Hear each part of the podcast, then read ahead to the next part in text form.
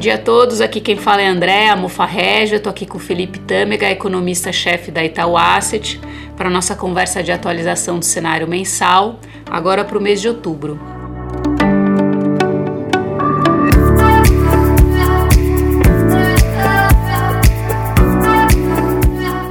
É, Felipe, o que mais me chamou atenção na leitura dos cenários aí esse mês foi o contraste das notícias de tendência de crescimento aqui no Brasil e lá fora.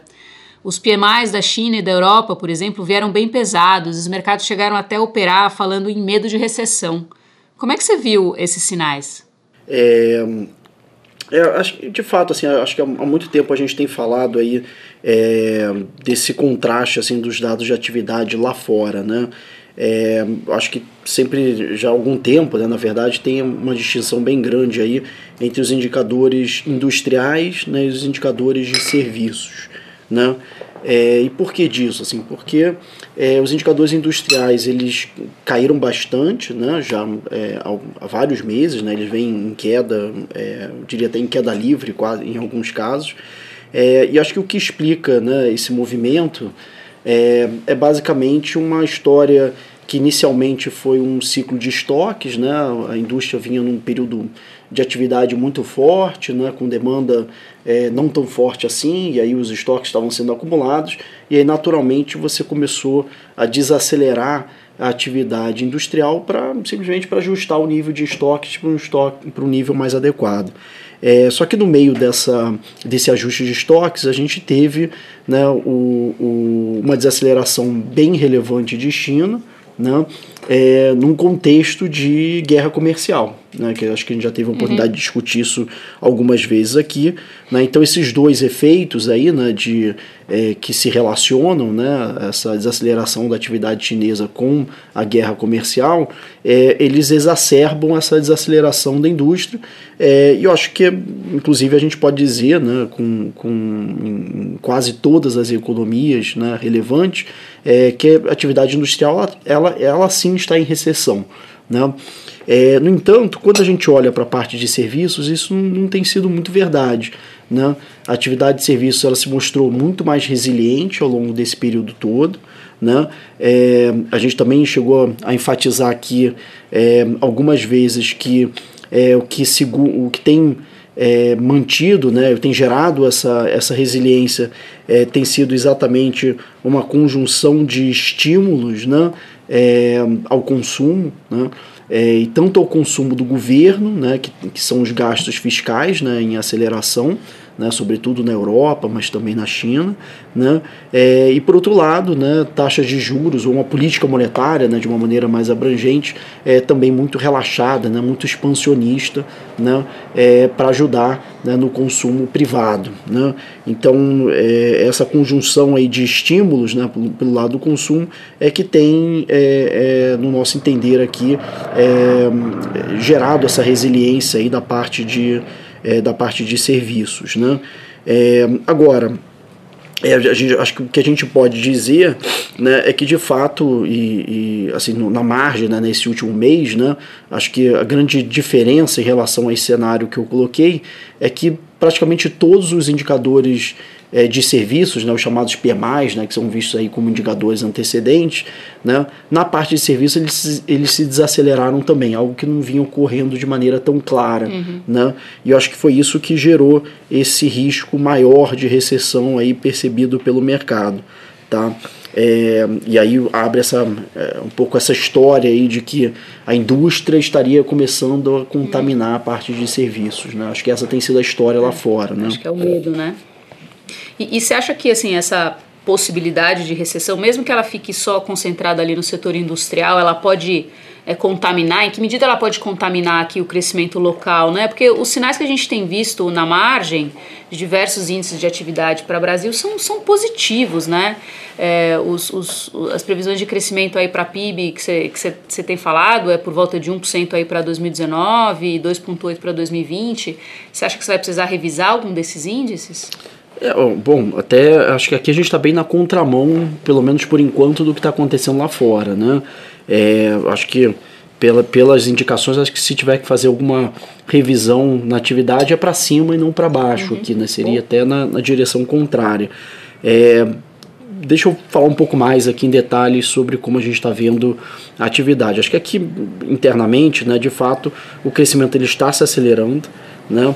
Acho que quando a gente começou esse trimestre, nesse terceiro trimestre, houve um, um certo receio né, de que é, o trimestre pudesse até ser negativo. Né? A gente aqui enfatizou que é, não, não deveria ser o caso, né, que, de que tudo apontava para um trimestre que seria muito parecido com o trimestre passado, né, com o segundo trimestre. É, e eu acho que essa, é, esse cenário ele vem se fortalecendo né? É, então, para colocar isso em números, né? É, a nossa previsão para o terceiro trimestre em 0,3 de crescimento tri a tri. Uhum. Né? Lembrando que o, o, trimestre passado nós tivemos 0,4 né, de crescimento, não seria levemente abaixo ali, né? muito próximo. É, só que quando a gente olha o tracking, né?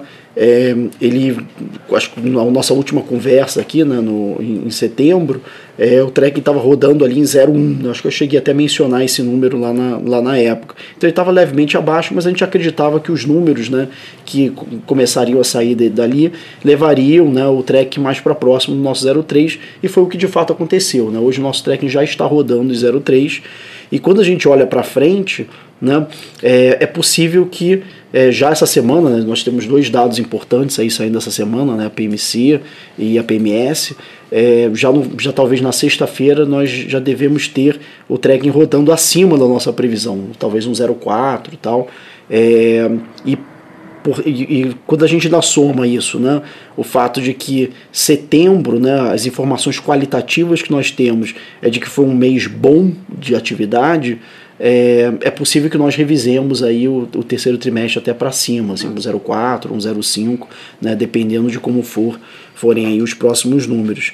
É, então, assim, de fato, as, as, notícias na margem têm sido muito positivas. Bom, é, olhando um pouco mais à frente, né, a gente não pode esquecer é, que esse último trimestre do ano, né, o quarto trimestre, é, ele vai ter ajuda aí do FGTS, uhum. né, que vai ser um, a gente acha que vai ter algo entre meio, né, do o, o 0,6 aí de crescimento só de FGTS nesse trimestre, né? E olhando mais à frente ainda, tem todos os vetores positivos aqui dentro.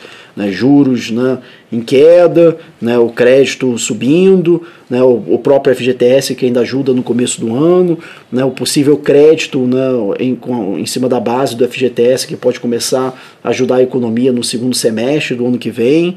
A gente tem o fiscal dos estados que deve ser expansionista. Né, então, assim, a gente tem muito estímulo né, para aparecer né, e para jogar essa economia para cima. E é por isso que nós temos mantido aí a nossa é, projeção de crescimento acima do mercado para o ano que vem. Né? Nós temos 2,8 né? E como eu falei né, no, no início aqui da, da pergunta, nós acreditamos até que pode ser acima disso. Né? Então, dependendo aí de como forem é, os, os sinais aí do, nos próximos meses, trimestres, é, pode ser que a gente revise aí para cima. É, acho que se tem algum risco é de fato o cenário externo. Né? Então, é, por mais que nós estejamos na contramão hoje, né, como eu mencionei, né, também não dá para a gente acreditar que tá nós seríamos sozinho. imunes né, de tudo que acontece lá fora. Né? Uma grande crise, né, uma, uma desaceleração mais forte lá fora, é claro que colocaria esse nosso crescimento maior aqui é, doméstico em xeque. Né? Bom, boas notícias, né? A perspectiva de crescimento é super importante para várias coisas acontecerem aqui no Brasil. E aí o que me faz pensar é se, se, se, essa retomada de crescimento, pelos fatores que você colocou, que é a injeção de novo capital na economia, se isso pode de alguma forma gerar alguma pressão de demanda, que gere alguma pressão inflacionária que ainda não estava prevista e faça com que seja necessário rever aí a previsão de Selic fechando abaixo de 5, em 4,75 aí esse ano e em 4,5 no ano que vem. É, assim, a gente não vê qualquer pressão de demanda no. Nem, vou dizer nem só no curto prazo, nem, nem sequer no médio prazo, tá?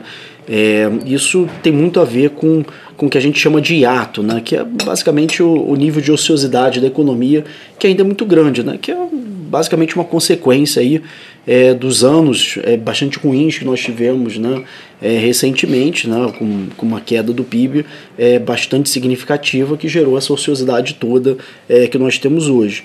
É, é importante frisar né, que é, lá atrás né, nós fizemos um exercício interno né, um, aqui em que nós tentávamos exatamente identificar né, se o que importa né, para a inflação é o nível do hiato ou é a velocidade em que o hiato se recupera, ele fecha, né?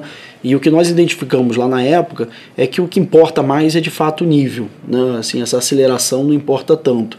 O que nos dá esse conforto, né, de que mesmo que nós sejamos é, surpreendidos com um crescimento ainda maior do que o que nós temos no nosso cenário, né, ou seja, o, 3, o 2,8 né, é, para o ano que vem, ainda assim né, nós estaríamos bastante confortáveis com o cenário de inflação.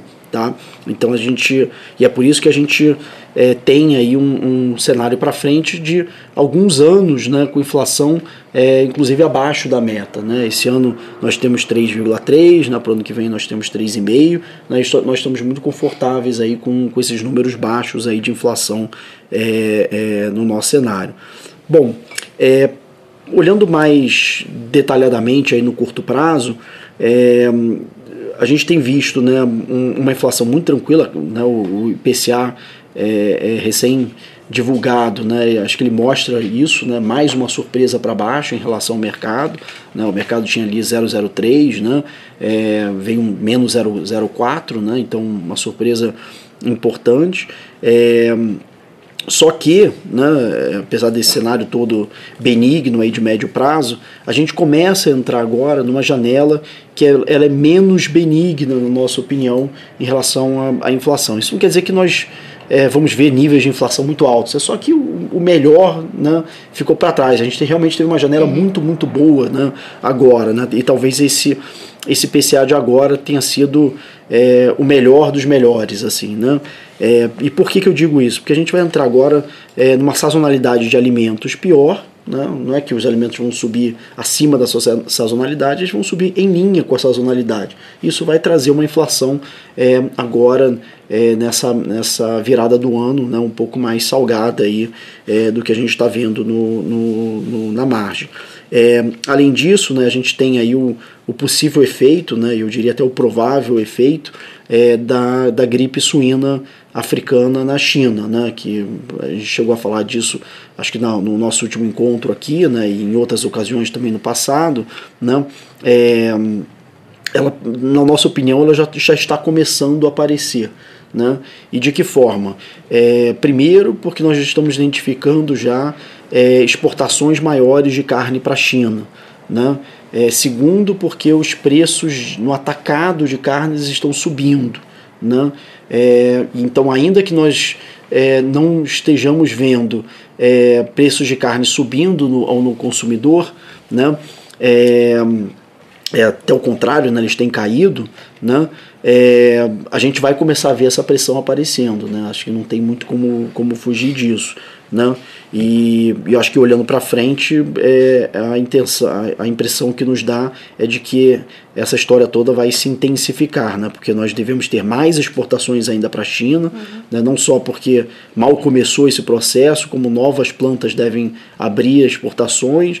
A gente tem Indonésia também que abriu né, também várias plantas à exportação, né? então a gente deve começar a ver esse fluxo aparecer. E Vietnã é bem provável que também abra é, é, o seu mercado a, carne brasileira no, no, nas próximas semanas. Né?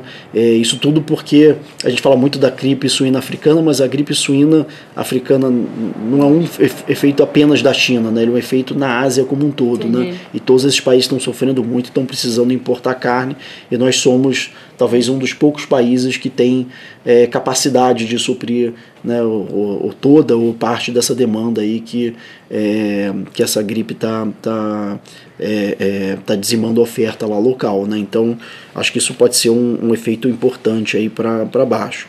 É só ressaltar né, que então, assim, o, o, o, nosso cenário é um cenário muito tranquilo de inflação, né? É, e se tem algum risco, né, tal como no, no caso é, da atividade, o risco aqui parece mais externo. Né? O, uhum. se, essa, essa inflação que a gente está vendo aqui de carnes ela é muito pontual. Né? Então, assim, por um lado, né, um, um, um, choque externo, né, ele gera um crescimento menor que puxa a inflação para baixo, mas por outro lado, também em geral, né, esse, esse tipo de choque ele vem com alguma depreciação cambial embutida, né, e essa depreciação cambial poderia puxar é, os preços domésticos para cima. Né, então a gente tem essa dicotomia, aí, de, digamos assim, acontecendo nesse cenário. Pegando aí um pouco esse gancho que você está falando do câmbio, é, enfim, você está dizendo que mesmo a gripe, nem a gripe suína vai gerar pressão inflacionária preocupante, mas por outro lado o efeito sobre exportação pode trazer uma tendência é, de melhora para o próprio, pro próprio câmbio no Brasil, né? Você acha que esse movimento de exportação, se pegar toda a Ásia, como você colocou, pode afetar de verdade? A gente pode eventualmente ver o câmbio rodando abaixo de 4? É, é, é possível, assim, é, é acho que assim por um lado né então como eu mencionei assim, tudo a gente tem que é, assumir aqui que o choque externo ele é, não, não acontece né é claro que em acontecendo alguma crise externa maior, né, o, o câmbio aqui deveria, é, deveria se estressar um pouco mais e, e, e aí acho que seria muito difícil né, nós vermos o câmbio voltando abaixo de 4 no curto prazo.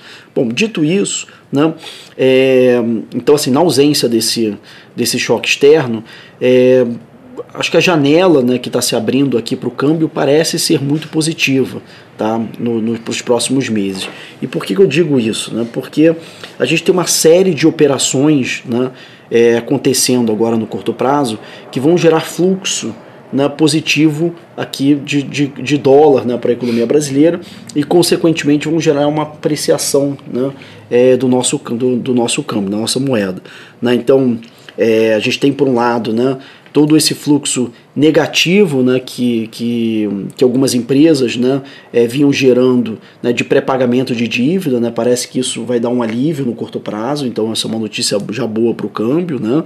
É, segundo, né, a gente tem é, algumas operações de entrada acontecendo, né, então tem sessão onerosa, né, que é o maior, maior deles, né, que deve ter, deve contar com, é, com uma participação de estrangeiros relevante, então a gente vai ver uma entrada é, bem importante acontecendo. A gente tem uma série de IPO já acontecendo, né, é, e outros mais que acontecerão nas próximas semanas, né, e também ofertas secundárias acontecendo que, é, em geral, elas trazem também algum fluxo para a economia brasileira. Então, assim, no, nessas próximas semanas, né, barra um mês e meio aí, a gente vai ver todo esse de primeiro o fluxo de saída diminuindo, né, e o fluxo de entrada aumentando, né, e isso vai gerar um, um efeito líquido positivo para o câmbio no curto prazo. Olhando um pouco mais adiante, né, é, e aí isso, né, respondendo a sua pergunta, poderia jogar o câmbio né, eventualmente para baixo de 4 novamente. Né? É, agora, quando a gente olha um pouco mais adiante, sobretudo na virada do ano, né, a gente tem que lembrar que é, tem existido uma, uma sazonalidade muito clara né, é, então. de remessas no final do ano. Né, é, isso tem a, ver um pouco com mudanças né, de legislação em outras economias né, e também algumas regulamentações de Basileia e tal, né, que geram, que tem gerado esse fluxo em finais de trimestre, né? E por quê? Até, até mesmo e, e, e assim, e essas legislações, né, elas, elas acabaram fazendo com que, no caso brasileiro, né, essa sazonalidade, vamos dizer assim, das remessas, tenha ficado até mais pronunciada depois que nós perdemos o investment grade. Né? Então, como muitas empresas né, ou bancos né, não podem ter uma exposição, ou fundos né, não podem ter uma exposição muito maior né, em, ou muito grande em, em países ou em economias ou em ativos né, que não sejam investment grade. Né, eles têm que diminuir essas posições no, no na, virada, virada, na virada do, do trimestre ou na virada do ano. Né? E como o ano, né, em geral, é fechamento de balanço, essa, essa remessa no final do ano acaba sendo um pouco maior. Então é possível que nós vejamos agora o câmbio até cedendo um pouco mais, e aí no finalzinho do ano, né, uma nova, por conta dessa sazonalidade, uma pior, e depois janeiro melhora novamente. Né? Então a gente vai ver um, um período aí de, é, não vou dizer instabilidade, mas de alguma sazonalidade aí é, em relação ao câmbio. Tá? Mas dito isso, a gente é, tá bem tranquilo assim com o câmbio, mas de novo, na ausência aí de, um, de uma crise externa.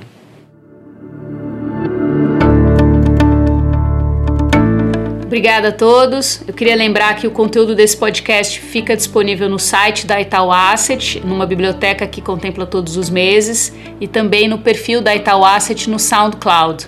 Aproveito para lembrar a todos que o perfil da Itaú Asset no LinkedIn é uma boa forma de se manter acompanhado em relação às nossas mudanças de previsão e de atualização de conteúdo.